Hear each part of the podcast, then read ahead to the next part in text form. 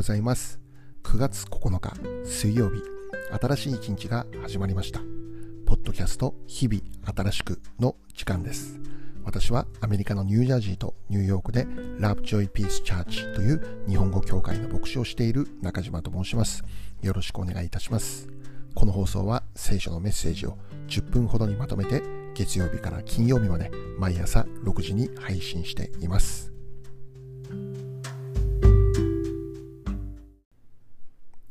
早速今日のメッセージですが、まず今日の聖書の一節を紹介したいと思います。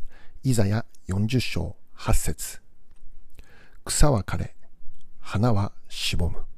だが私たちの神の言葉は永遠に立つ。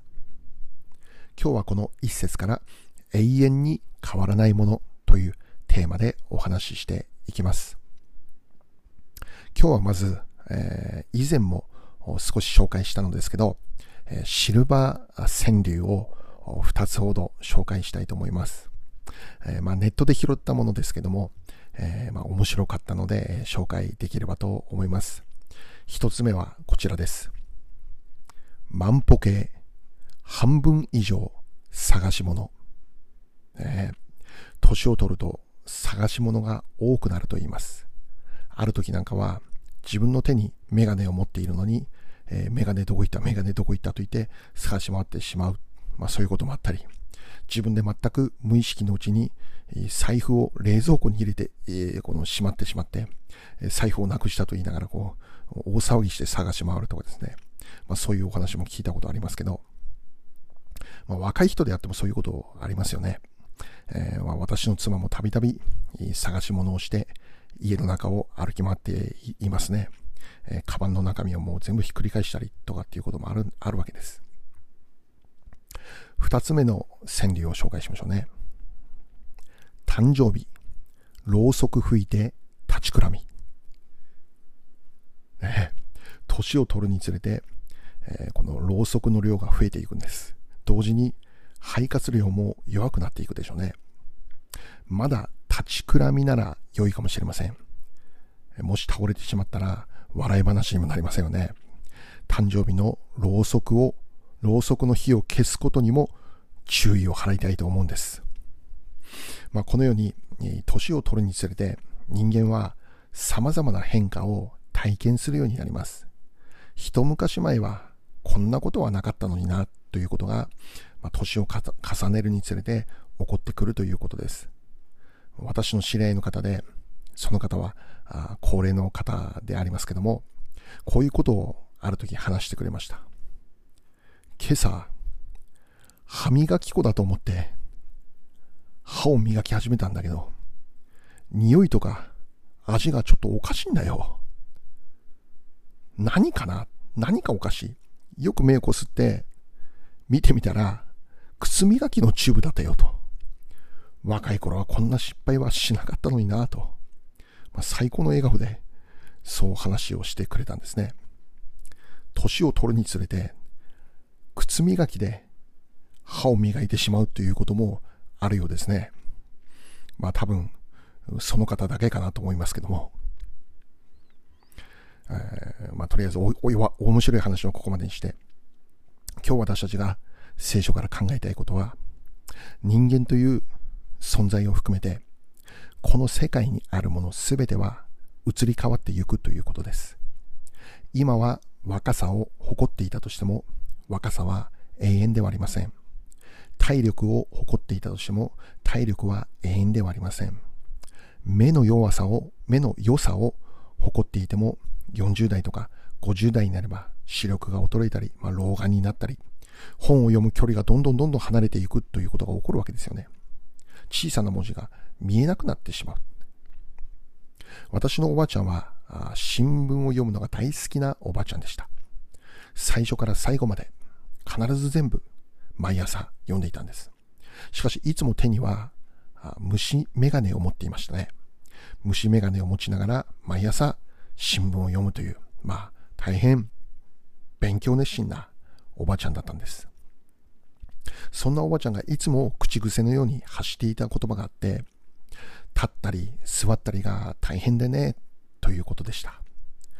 足腰が弱くなって膝も弱くなって立ったり座ったりするという、まあ、この動作が難しくなってくるということだったんですよね。そんなおばあちゃんの姿を見ながら自分も年を取ったらああいう風になってしまうのかなって子供ながらにそう考えていたんです。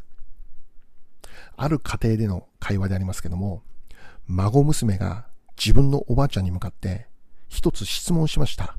こういう質問でした。おばあちゃんって生まれた時からおばあちゃんだったの？小さな子供の発想ですよね。おばあちゃんは生まれた時からおばあちゃんであったと思っていたようです。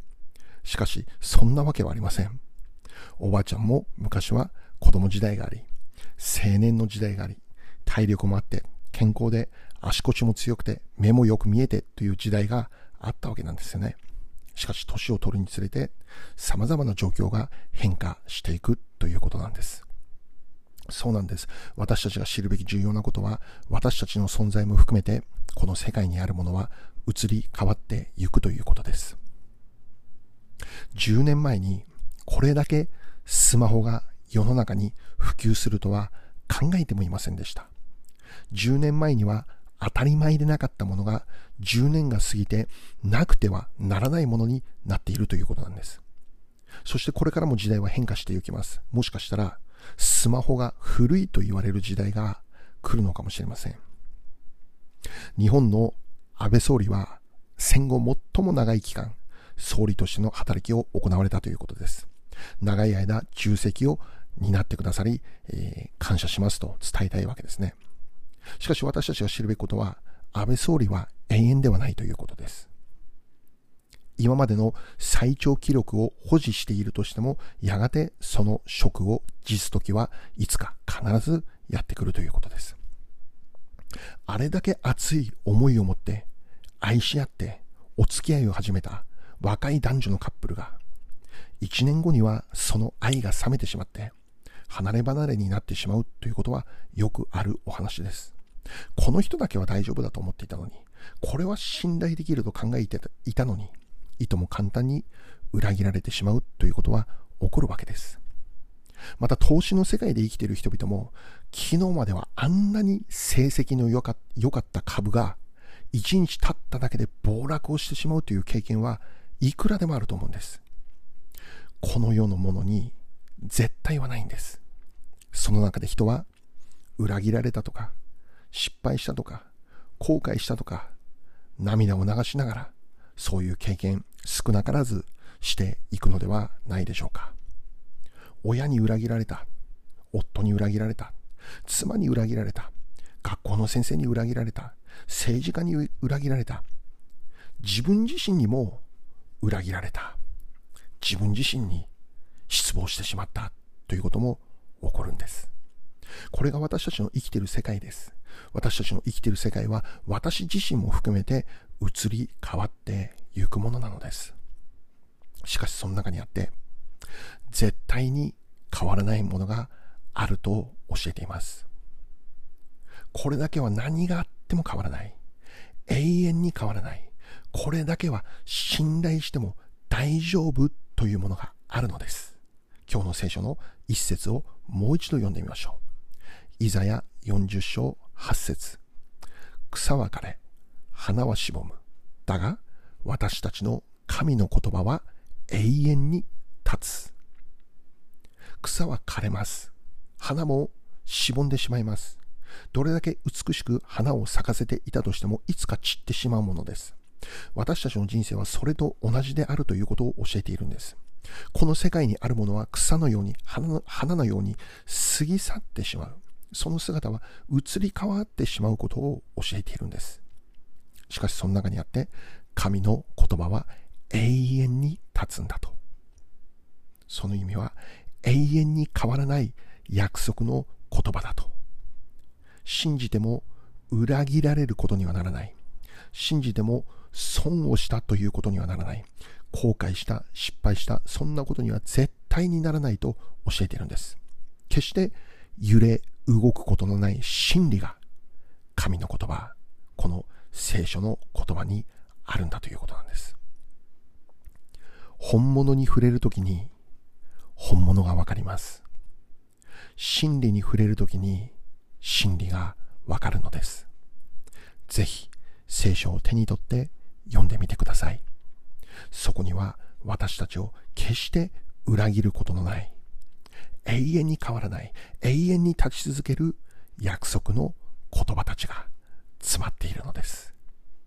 最後に一言お祈りします。愛する天の父なる神様、神の言葉は永遠に立ち続ける。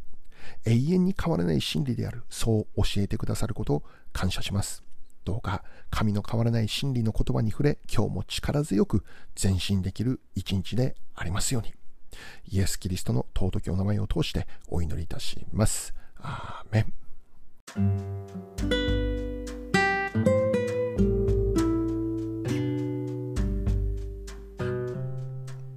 それでは今日はここまでになります。良い一日をお過ごしください。また明日。